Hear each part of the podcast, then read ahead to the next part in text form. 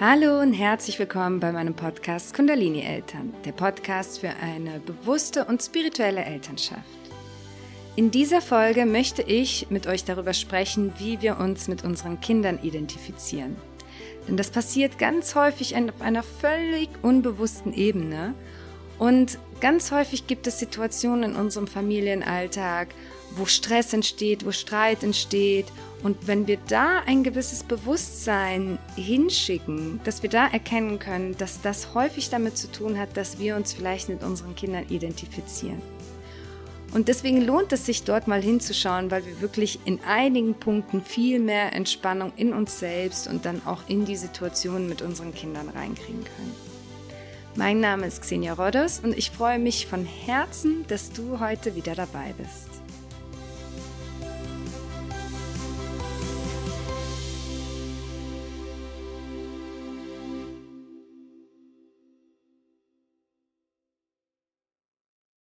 Wir alle identifizieren uns auf irgendeiner bewussten oder unbewussten Ebene mit unseren Kindern.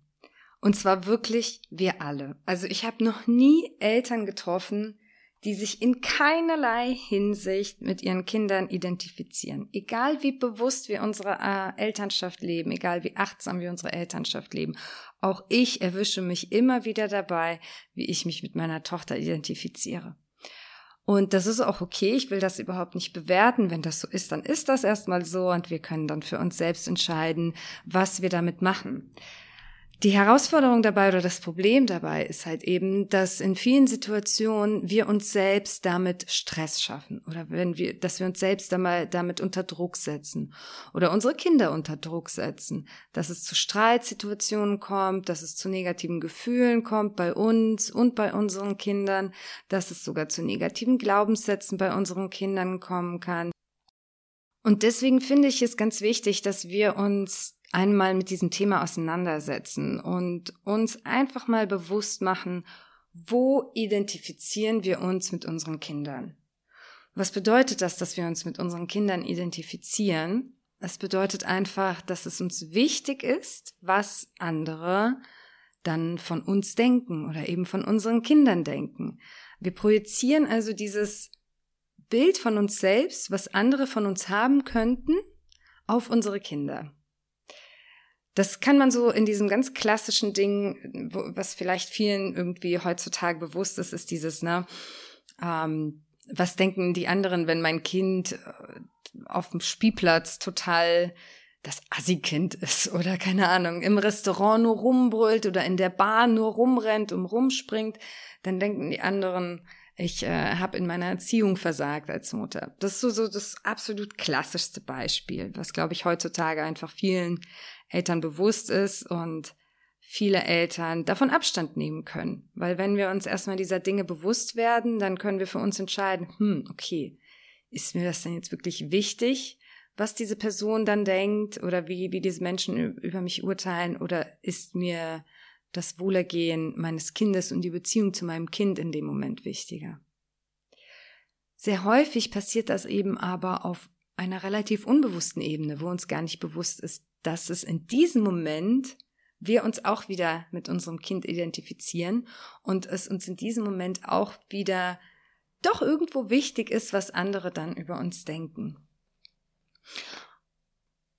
So die klassischen Dinge dabei sind, sind so Dinge, auf die wir dann stolz sind, auf unsere Kinder. Also das merke ich auch immer wieder, dieses, mein Kind kann schon.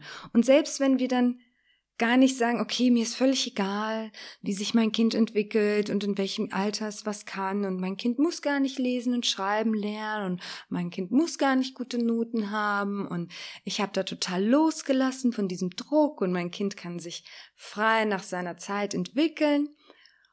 Und doch erwische ich mich selbst dabei und erwische Eltern immer wieder dabei, wie sie dann doch wieder so, so ein bisschen prahlen von ihrem Kind.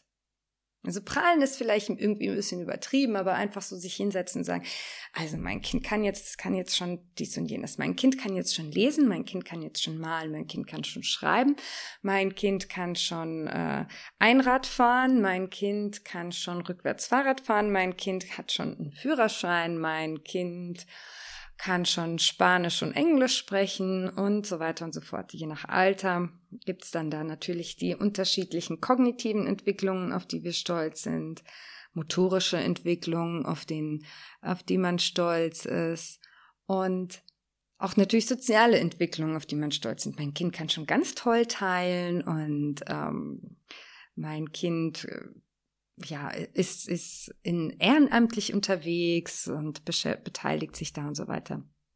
So, und das ist natürlich erstmal überhaupt nicht negativ, weil es ist ja schön, wenn, wenn, wenn wir uns freuen, dass unser Kind etwas kann. Aber wenn wir da mal wirklich auf die Tiefe gehen, dann ist das ja irgendwo immer ein, wie kann man sagen, ein Pol. Man ist stolz. Das heißt, es gibt irgendwo auch ein Gegenteil dass wir vielleicht nicht stolz sind. Oder dass vielleicht dann die Mutter, der wir das gerade erzählen, sich denkt, oh, hm, warum kann mein Kind das denn jetzt nicht? Oder wiederum versuchen wir damit etwas zu kompensieren, indem wir sagen, wow, mein Kind kann schon lesen und schreiben, dabei kann es vielleicht aber noch überhaupt nicht gut teilen oder so weiter. Ne? Das heißt, wir fangen halt einfach wieder an zu differenzieren. Was kann mein Kind, was kann es nicht? Und uns ist wichtig dabei, was die Leute im Außen denken. Weil wenn es uns völlig Schnuppe wäre, wenn es uns völlig scheißegal wäre, warum sollten wir das dann erzählen?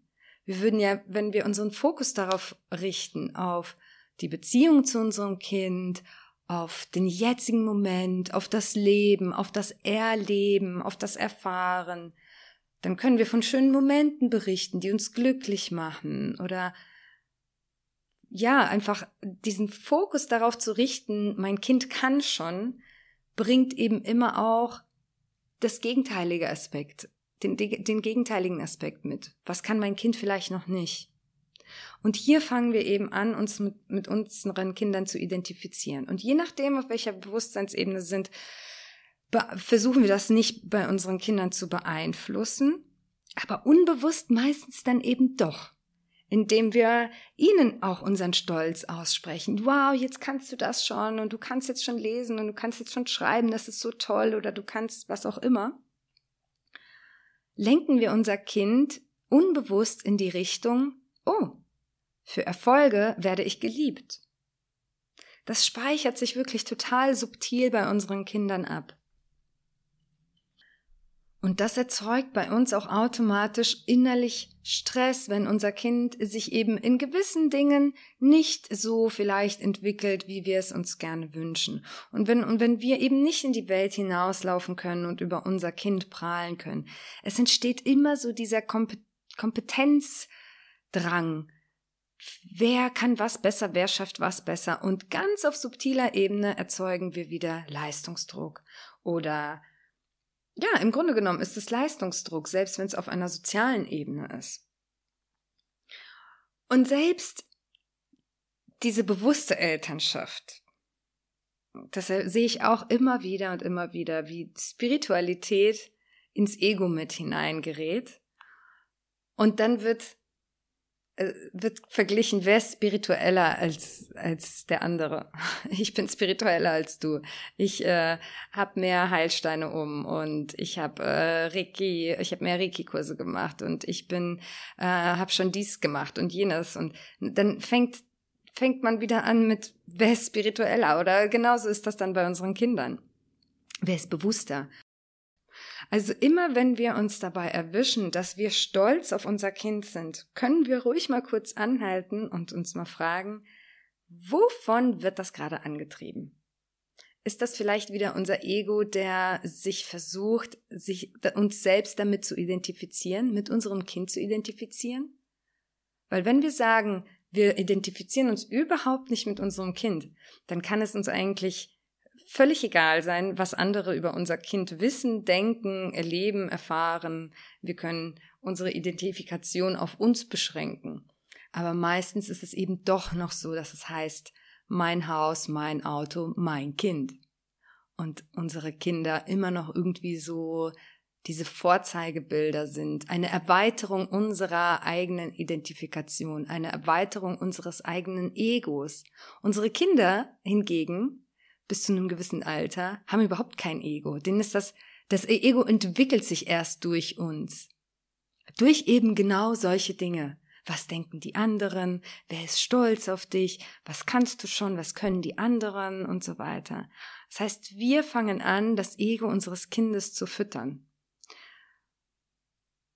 Und wir nehmen so diese ganze Leichtigkeit damit ein Stück weg unseren Kindern weg.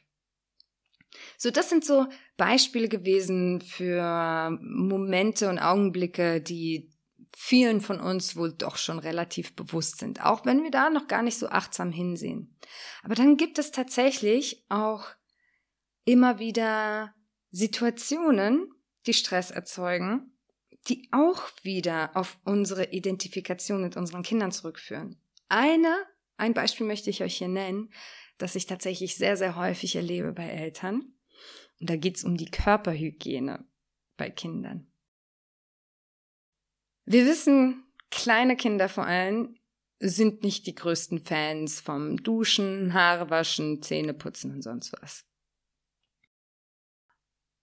Es erfordert manchmal unheimlich viel Aufwand und Energie, unsere Kinder dazu zu bringen. Und ich erlebe das ganz oft bei Eltern, dass sie da, dass es ihnen super schwer fällt, loszulassen und zu sagen, ach komm, dann duschst du halt heute mal nicht. Oder ach komm, dann äh, putzt du jetzt halt mal nicht die Zähne, so, ne? Und gerade so bei diesem Duschding weiß ich, dass ganz häufig diese unbewusste Identifikation wieder mit ins Spiel kommt.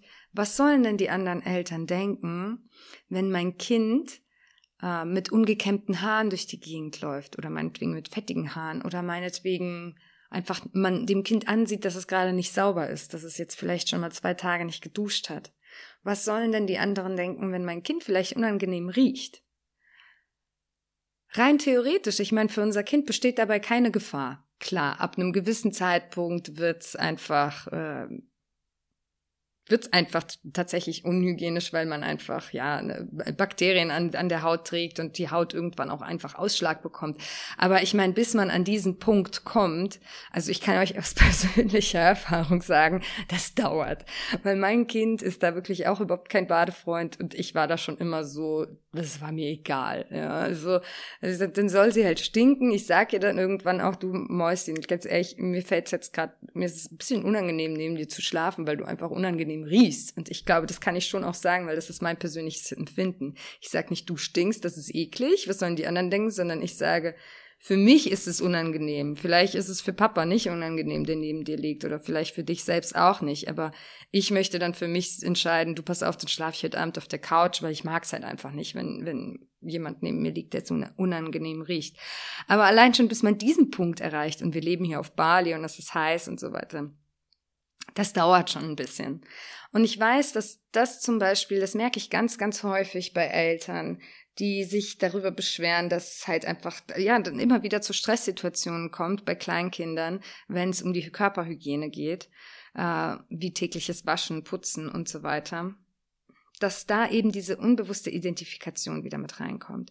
Und da können wir zum Beispiel, wenn wenn du ein Kleinkind hast und genau diese Situation bei euch in der Familie kennst, dann empfehle ich dir beim nächsten Mal mal kurz anzuhalten und mal kurz zu überlegen, warum ist dir das jetzt gerade so enorm wichtig, dass dein Kind heute unbedingt duscht, badet, Zähne putzt, Haare wäscht, whatever?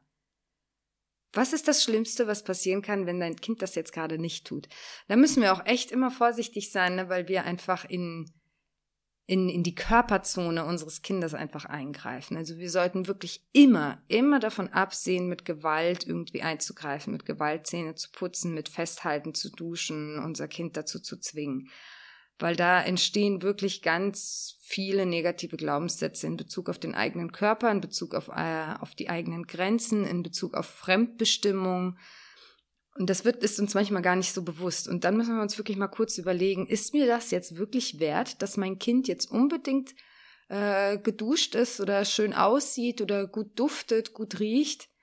Ähm, mit, mit welchen Mitteln muss ich da jetzt vorgehen? Natürlich können wir das immer alles auf spielerische Art und Weise probieren, das sollten wir auch machen. Und wir können schon auch ehrlich mit unseren Kindern sprechen, sagen, du, ich würde mir das jetzt so sehr wünschen, weil für mich ist es einfach wichtig. Ich mag es einfach gerne, wenn man sauber ist. Und ich mag es. Aber am Ende des Tages merkst schon, ich mag es, wenn man gut riecht. Ich mag es, wenn man sauber ist.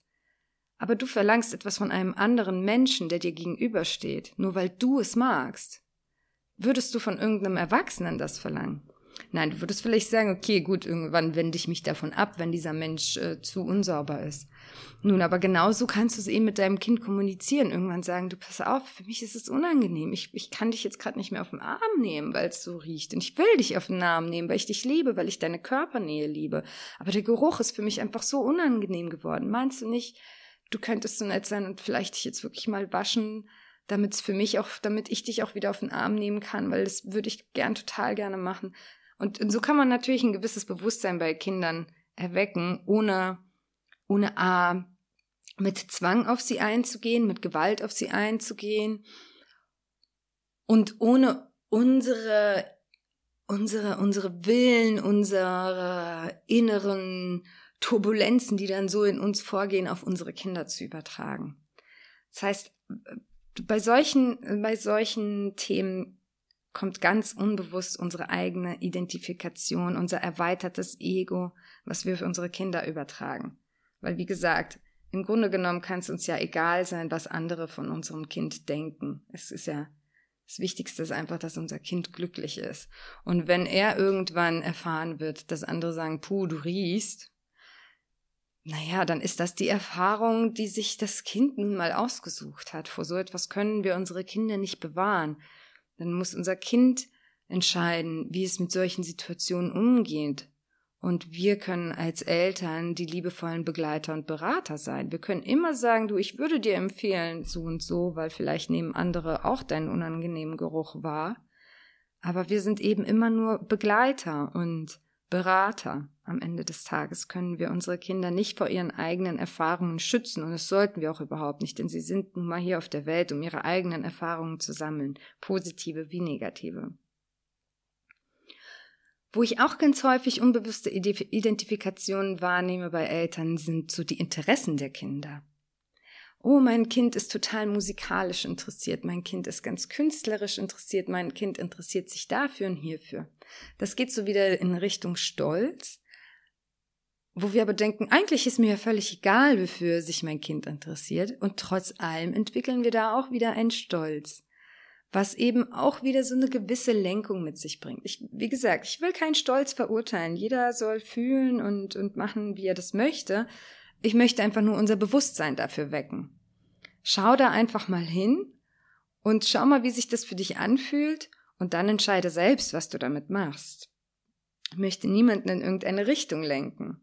Ich möchte einfach nur das Bewusstsein dafür wecken, dass wir auch für uns für die Interessen unseres Kindes damit identifizieren. Wir kennen so die ganz, ganz dramatischen äh, Beispiele davon sind so diese kleinen Hollywood-Kinderstars oder Britney Spears, ne, wo, wo die Eltern einfach ihre Identifikation mit diesem musikalischen Interesse, musikalischen Talent, ihr Ego auf ihr Kind ausweiten. Das sind natürlich die Extrembeispiele. Aber ich merke immer wieder im Alltag, wie wir Eltern das hier und dort auch einfach immer tun. So ist es genauso auch mit Manieren. Warum ist es uns häufig so wichtig, dass unser Kind Manieren hat? Natürlich ist es uns auch wichtig, weil wir vielleicht an, an dem Tisch sitzen und äh, einfach gerne jemanden da haben, der nicht irgendwie mit dem Essen durch die Gegend wirft oder halt rumschmatzt. Dann können wir das natürlich auch immer gerne kommunizieren, ohne unser Kind dafür zu verurteilen. Einfach immer darüber sprechen. Für mich ist das gerade unangenehm ähm, dann muss ich auch gucken, wie ich damit klarkomme. Setze ich mich dann an, an einen Tisch oder äh, ich meine, wenn uns, wenn ein Erwachsener bei uns zum Beispiel am Tisch sitzt in der Runde im Restaurant und einer ist da total am Schmatzen und so weiter, dann ist auch die Frage, wie reagieren wir da? Sprechen wir die Person an und sagen, ey, es geht überhaupt nicht, wie du dich da gerade benehmst, kannst du nicht mal anders essen? Kannst du jetzt hier nicht mal? Oder sagen wir, okay, wenn es mich jetzt gerade stört oder mich das gerade triggert, die anderen aber vielleicht nicht so sehr, dann setze ich mich halt vielleicht an einen anderen Tisch. Und auf so einer Augenhöhe sollten wir irgendwo auch unseren Kindern begegnen. Aber von unseren Kindern verlangen wir immer, dass sie halt das tun, was wir dann irgendwie sagen, was wir wollen. Ey, mir passt das jetzt gerade nicht. Hör auf, dich so zu benehmen, sonst musst du vom Tisch weggehen. Ganz häufig ist das so. So, so ein bisschen die verkehrte Welt. Deswegen ist auch Manieren, merke ich ganz oft, es hat auch immer wieder so damit zu tun, was denken denn die anderen von uns, wenn wir irgendwo im Außen sind.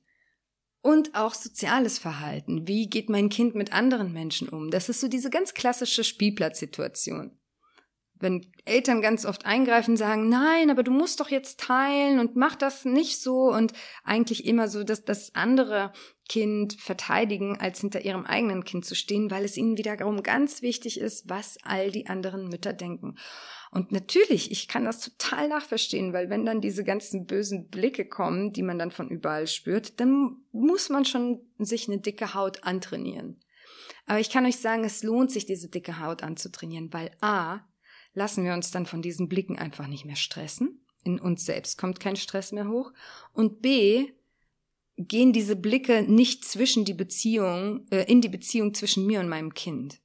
Das heißt, wir schützen den Raum für die Beziehung zwischen meinem Kind und mir und wir lassen uns selbst einfach nicht mehr davon stressen, was andere denken. Sobald wir darüber nachdenken, was denkt, denken die anderen über mein Kind, was denken die anderen über mich in dem Moment als Mutter oder als Vater, weil wir uns mit unseren Kindern identifizieren, ist Stress auf irgendeiner gewissen Ebene immer, immer vorprogrammiert. Und deswegen sage ich, es lohnt sich, da einfach mal hinzusehen und zu beobachten, wo, an welchen Stellen identifiziere ich mich mit meinem Kind. Und dann entscheiden, hm, möchte ich das, möchte ich das nicht, nützt mir das was? In Stresssituationen, in Streitsituationen auch mal kurz darüber nachdenken, warum ist mir das so wichtig? Hat das irgendwas damit vielleicht auf irgendeiner Ebene zu tun, was andere von mir denken, was andere von meinem Kind denken? Könnte es mir vielleicht nicht einfach egal sein, was dann andere denken? Und das ist, das ist dann wie so ein Ballast, den wir loslassen. Wirkt sehr, sehr befreiend und ist sehr, sehr empfehlenswert. In diesem Sinne schicke ich dir wie immer ganz, ganz viel Liebe aus Bali, deine Xenia. Wenn dir diese Podcast-Folge gefallen hat und du mir deine Wertschätzung für meine Arbeit zeigen möchtest, dann würde ich mich natürlich sehr, sehr freuen, wenn du mir eine 5-Sterne-Bewertung für meinen Podcast und ein, vielleicht ein paar nette Worte dalassen könntest. Mehr Informationen zu diesem Thema und auch weitere Anregungen dazu, wie wir mehr Bewusstsein, Achtsamkeit und Spiritualität in unseren Familienalltag integrieren können und dadurch natürlich auch mehr Entspannung und Freude in unser Leben bringen können, findest du auf meiner Webseite www.kundalinieltern.de. Außerdem würde ich mich sehr freuen, wenn du auf meinem gleichnamigen Instagram-Profil vorbeischaust.